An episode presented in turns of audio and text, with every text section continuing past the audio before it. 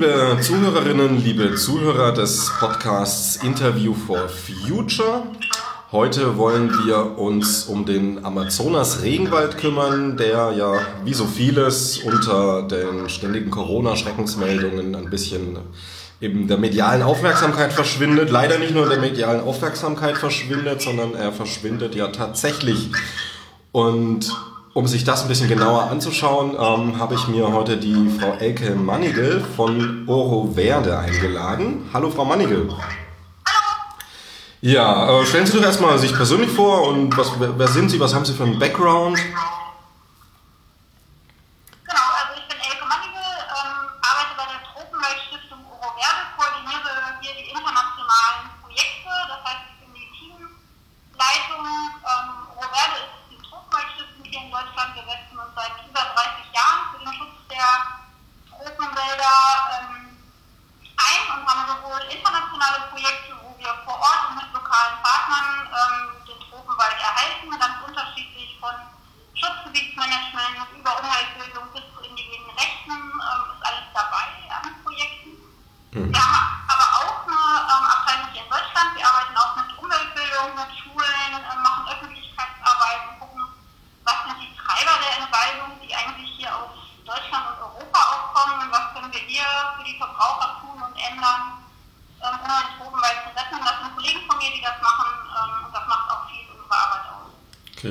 Persönlich bei Euroverde? Also was ist Ihre Aufgabe?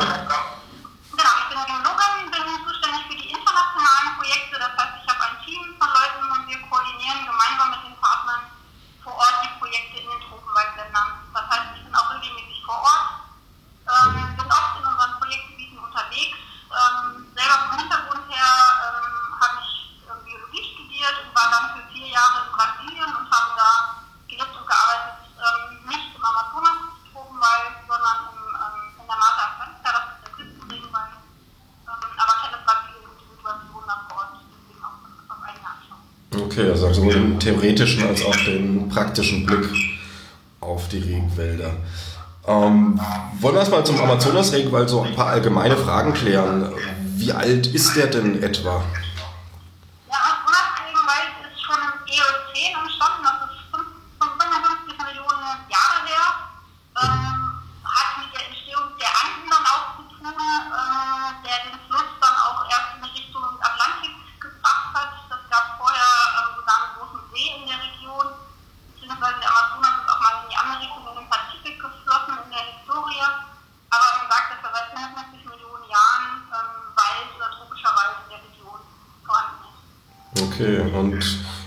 Prozent, also jetzt auf heute gesehen, wie viel Prozent der globalen, es gibt ja nicht nur Amazonas-Regenwald, gibt ja noch mehrere, ähm, wie viel Prozent macht der Amazonas-Regenwald aktuell noch aus von den weltweiten?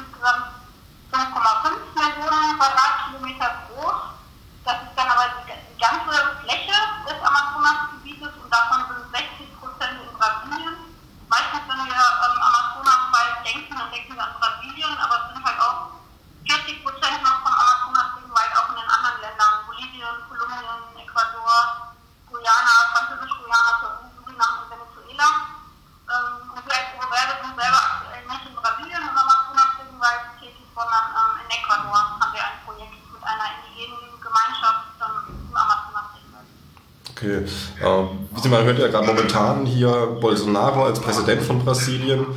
Ähm, ist es in den anderen Ländern auch so schlimm, dass das von Regierungsseiten so, so viel auf Abholzung gesetzt wird? Oder ist da Brasilien schon Ausnahmefall gerade?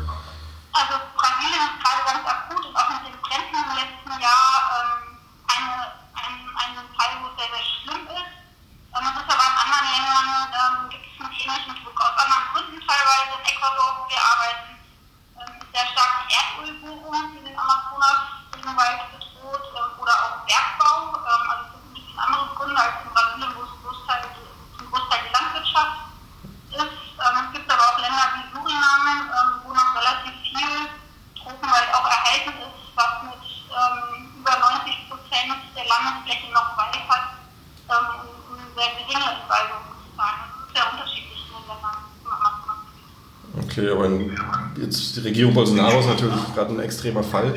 Ähm, es ist ja jetzt auch sehr viel schneller geworden, die Abholzung im Vergleich zu den Vorjahren oder Vorregierungen. Wie ist denn das, wenn man das noch so ein bisschen einordnet? Also irgendwann ist natürlich auch der Regenwald weg, ähm, wenn man einfach weiter abholzt.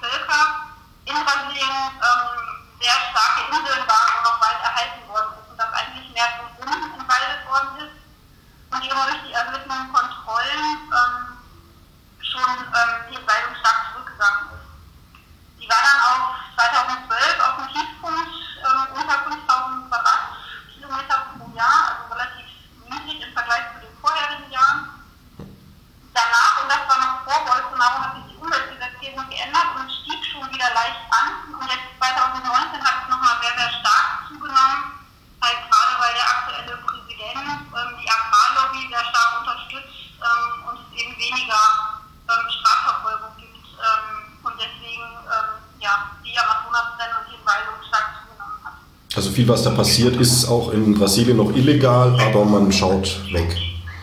Genau, es ist immer noch illegal gegen das Gesetz. Teilweise diese Änderung der Umweltgesetzgebung, da ging es so ein bisschen darum, dass illegale Entweilung in der Vergangenheit legalisiert werden sollte. Also gesagt worden ist, okay, jetzt habt ihr da mal Mist gebaut und den Regenwald abgeholzt, dann kriegt ihr das trotzdem, ist das legal, so wie es ist. Ähm, und wir gucken dann weiter, was wir in der Zukunft das, was noch an Wald da ist, erhalten. Ähm, das hat dazu geführt, dass viele gedacht haben, jetzt müssen wir nochmal Tatsachen schaffen und ähm, Entweisungen ähm, machen. Ähm, deswegen fing das da an, dass es ein bisschen wieder hochgegangen ist und die Regierung jetzt im Moment ähm, hat das Umweltministerium ähm, stark reduziert. Es sind wichtige Posten nicht besetzt oder wenig besetzt worden, was dazu führt, dass eben die Kontrolle noch weniger stark ist als in der Vergangenheit. Und jetzt mit Corona ist auch nochmal ein zusätzlicher Faktor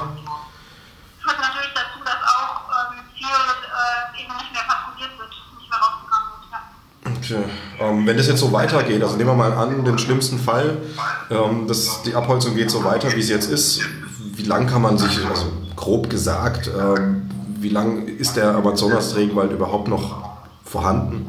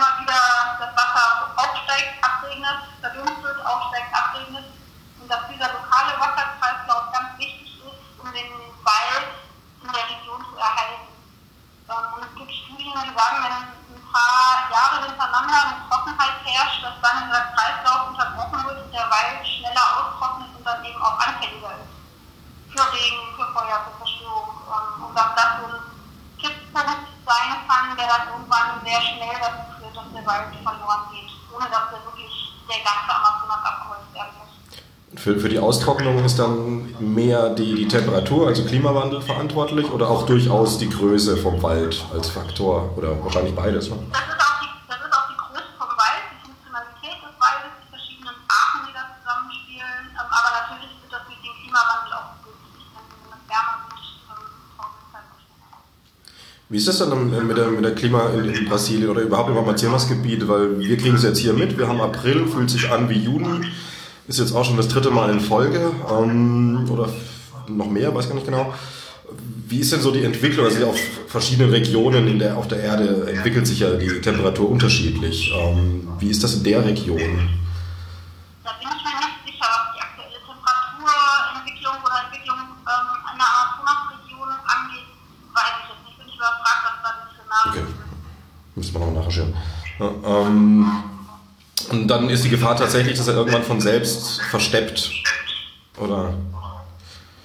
Genau, das ist da, weil einfach die Wälder eben nicht mehr genug Wasser in der Region halten und zirkulieren. Ähm, deswegen kann es eben dazu führen, ähm, dass die Region relativ schnell austrocknet. Ähm, wie schnell und wann das geht, das ist schwer zu sagen. Ähm, es gibt wissenschaftliche Studien, wo Forscher mal wirklich ähm, den Boden mit Folie ausgelegt haben und geguckt haben, was passiert, wenn gar kein Wasser mehr unten an die Bäume kommt und halt festgestellt haben, ähm, dass es relativ schnell geht, dass die Bäume vertrocknen dann. Ähm, obwohl das ein, Regenwald ja immer auch durch viel, durch eine hohe Luftfeuchtigkeit ähm, auszeichnet, dass doch, wenn eben dieser lokale Wasserkreislauf nicht mehr funktioniert und eben ein paar Jahre hintereinander nicht mehr regnet, dass es schnell zu Austrocknungserscheinungen kommt. Okay. Ähm, naja, die Entwicklung ist wahrscheinlich sehen, aber wie Sie selber sagen, ist es ein bisschen schwierig, äh, so eine Prognose zu sagen. Ähm, man hat ja immer die Debatten mit äh, Klima allgemein. Die einen sagen, das ist menschgemacht, die anderen sagen nein und dann geht es hin und her. Und gerade bei sowas äh, sehe ich jetzt einfach mal als einfaches Gegenargument, naja, man kann nicht in die Zukunft schauen, das ist ein kompliziertes Ding so, da braucht man einem jetzt gar nicht erzählen, wie das in zehn Jahren ausschaut. Ähm, aber Prognosen werden ja gemacht. Wie, wie werden die denn, also was, wie werden die so aufgebaut? Welche Daten greift man da?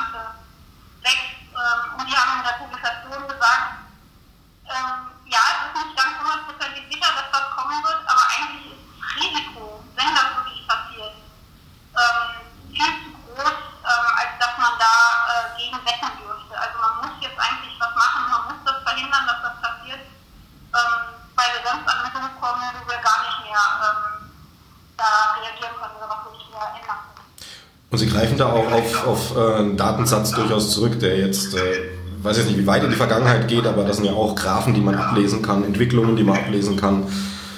Oder wie darf man sich das vorstellen? Ja. Ähm, Sie haben es schon ein paar Mal gesagt, Kipppunkt, also ist natürlich ein Begriff. Kipppunkt, äh, was ich, wie soll ich sagen, hier ähm, Eisschilde und gibt es ja verschiedene Sachen. Wenn die einmal ähm, losgehen, dann werden sie kaum aufhaltbar sein. Der Amazonas-Regenwald ebenso. Können Sie das ein bisschen umschreiben? Welche Effekte das dann hat und so weiter und so fort? Genau, also man sagt, dass in der Amazonasregion ähm, ungefähr der Kohlenstoff gespeichert ist, den wir in 15 Jahren ähm, in die Luft äh, pusten, ähm, weltweit. Mhm. Wenn man sich überlegt, wie viel CO2 das ist, was dann auf einmal freigesetzt wird, nur weil der Amazonaswald jetzt nicht mehr da ist, hat das einen erheblichen Einfluss auf das weltweite Klima. Also es geht gar nicht mal mehr nur so darum, dass weil in der Region das ganz starke Auswirkungen hat. Ähm, aber es hat auch große Auswirkungen auf das Weltklima, ähm, was halt auch dann bei uns hier das Klima ändern würde. Ist es in der Politik, äh, so allgemein mal gesprochen, Weltpolitik, sehen Sie das da als, als klaren Punkt oder wird sowas eher verdrängt?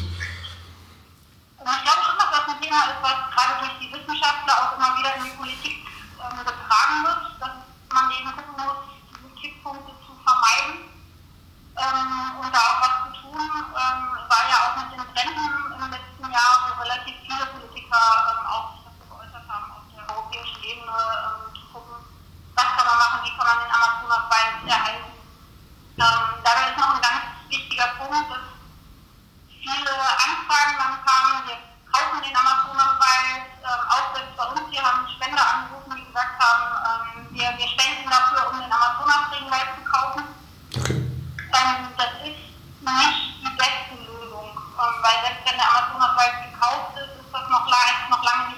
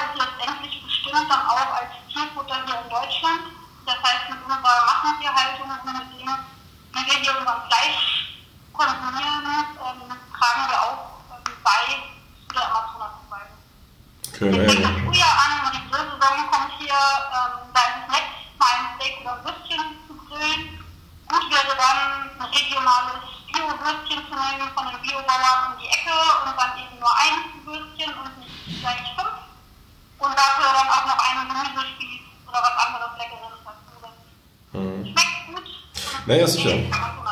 Ist natürlich, da sind wir auch wieder beim Wirtschaftssystem, ist natürlich für viele Leute einfach der Preis entscheidend, wenn das Biowürstchen dreimal, viermal so viel kostet. Es ist, ist der Preis wert, ist gar keine Frage. Und dass man jetzt irgendwie ein Kilo Hackfleisch für drei Euro kriegt, ist natürlich ein Unding. Aber leider ein Einfluss der. Ja,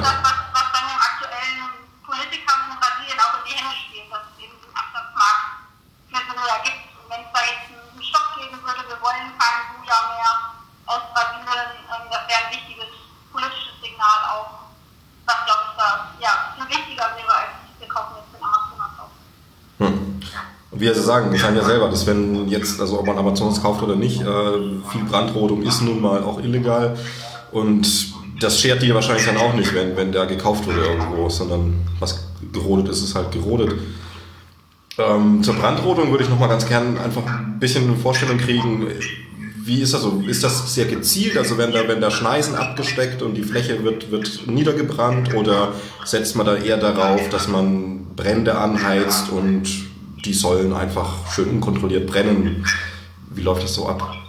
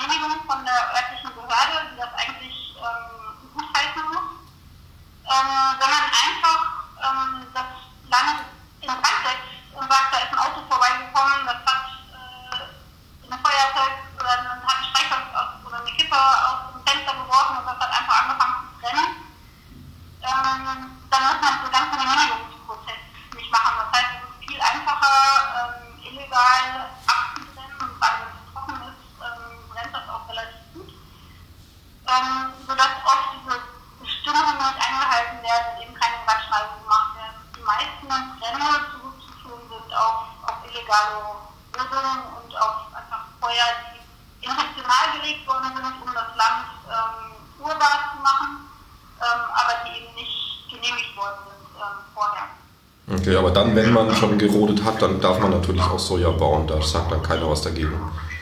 meistens ist es dann so. Ja, oft wird auch, ähm, gibt ähm, ein Soja-Moratorium, ähm, wo gesagt worden ist, wir wollen keine neuen Felder oder keine Flächen mit Sojaanbau belegen, die vorher Wald waren, ähm, was dazu führt, dass oft ähm, Rinderweiden umgewandelt werden in Sojaflächen und dann die Rinderweiden dann der Wald gerodet wird. Das indirekte Landnutzungsänderungen. Das heißt, der Wald wird gar nicht direkt für das Sojafeld gerodet, sondern das Sojafeld wird auf die Viehweide ge ge gemacht und dafür werden die Viehweiden weiter im Wald wandern. Okay, also man bedient sich dann aller Tricks, die man irgendwie handhaben kann. Ähm, das führt mich jetzt nochmal zu einem Gedanken, der natürlich jetzt äh, nicht direkt Ihr Fachbereich betrifft, aber Ihre Erfahrung vielleicht. Ähm, muss man ein bisschen vorsichtig sein aus der Entfernung, aber trotzdem finde ich, sollte man da auch mal hinschauen. Also jetzt hat man jetzt zum Beispiel in Brasilien einen Bolsonaro und die Fakten über Klimawandel, auch welche Auswirkungen das höchstwahrscheinlich äh, über den Amazonaswald hat, das ist ja alles bekannt. Es ist ja nicht so, dass, dass wir da jetzt äh, nicht wissen, hm, was passiert, sondern es ist ja alles relativ klar. Und immer wieder wiederholt und letztlich, also ich sage es mal ganz bewusst ein bisschen übertrieben, letztlich ist dieses gezielte Handeln von jemandem wie Bolsonaro ähm, hat das Potenzial, auf mittellangefristige Sicht zumindest, ähm, ein entscheidender Kipppunkt zu sein, der das Klimawandel dann so befeuert, dass wir es nicht mehr aufhalten können. Also nehmen wir jetzt mal an, ähm, der eine Kipppunkt löst den anderen aus, aber ein Bolsonaro hat diesen einen Kipppunkt ganz sehenden Auges zugelassen. Äh, das ist ja, also wenn ich mir das mal so überlege, da sehenden Auges zulassen oder sogar noch, noch dafür sorgen, dass dass ähm, mehr oder weniger unser Planet den Bach runtergeht. Ähm, da, da muss doch jemand also einfach geistig auch ja, irgendwie echt ein Problem haben. Also das, was, was ist das für ein Typ? Haben Sie da so ein bisschen Einblick? Ja, das ist eine Frage, die ich mir auch oft stelle und viele Freunde, die ich noch in Brasilien habe, ähm, sich auch immer wieder stellen.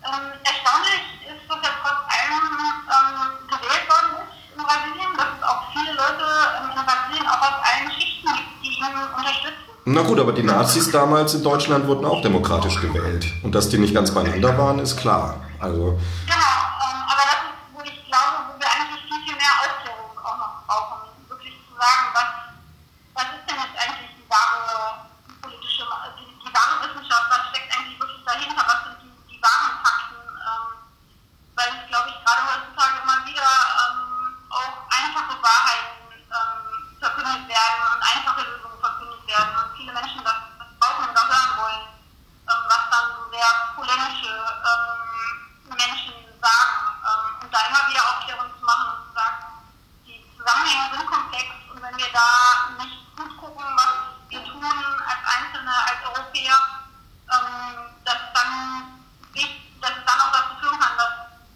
Kipppunkte erreicht werden. Und ich glaube, dass wir da als Europa ähm, auch eine wichtige Rolle haben, zu sagen, wir wollen eben keine Soja mehr importieren aus Brasilien, dass wir auch gucken müssen, wie, ähm, wie leben wir hier und was ist unser Fußabdruck und was können wir beeinflussen. Weil ich glaube, wir können jetzt von, von uns aus oder von mir aus nicht den Präsidenten von Brasilien abwählen. Ähm, das wäre schwierig.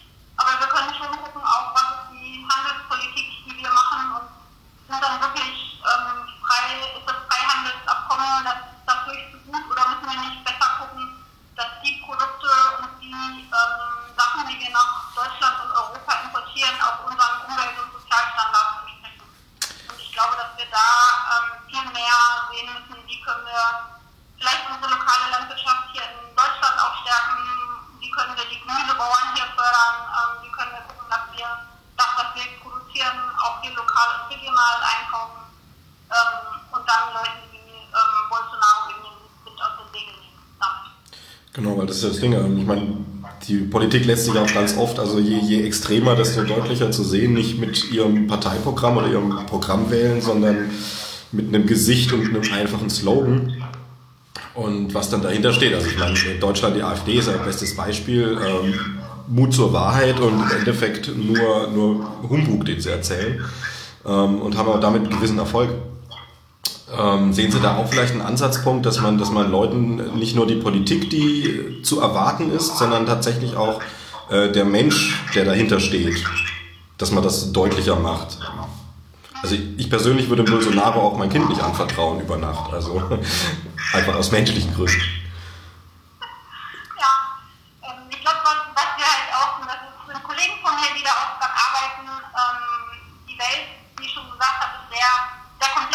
sehr schwierig und manchmal gibt es keine einfachen Antworten. Aber wie können wir dazu kommen, mehr in Systeme zu denken, mehr komplex und vernetzt zu denken, zu gucken, was sind die Auswirkungen von unserem Handeln hier in der ganzen Welt. Und da haben wir Kollegen in der Öffentlichkeit,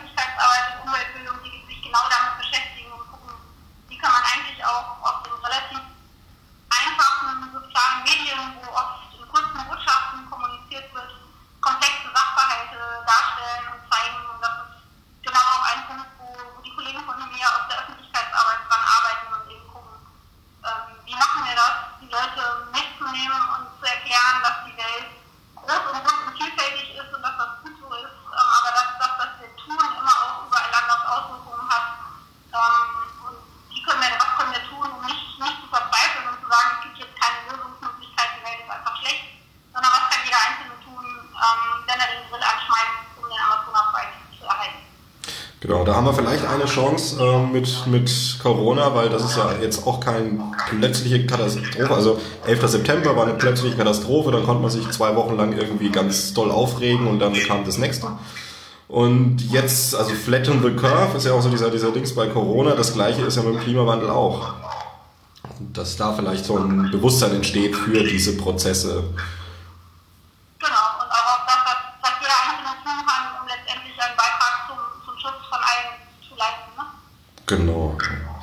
Ähm, wenn, wenn Sie jetzt konkret noch was haben, wo Sie sagen, äh, fehlt Ihnen, wollen Sie gerne noch irgendwie loswerden, wäre jetzt ein Moment.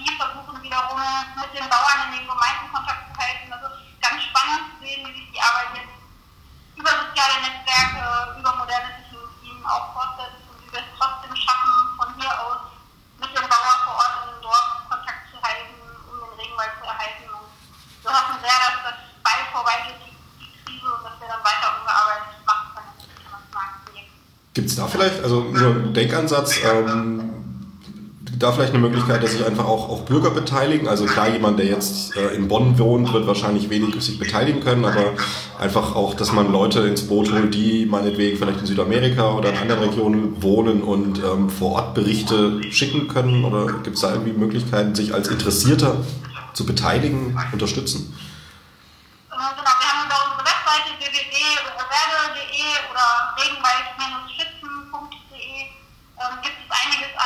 Material, ähm, aber auch viel Material für Lehrer oder für Schulklassen.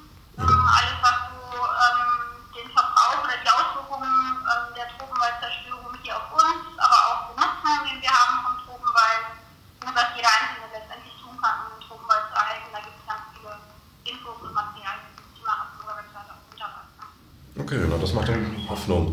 Ja, Frau Manigel, dann danke ich Ihnen herzlich fürs Interview und wünsche noch einen ja. angenehmen Tag.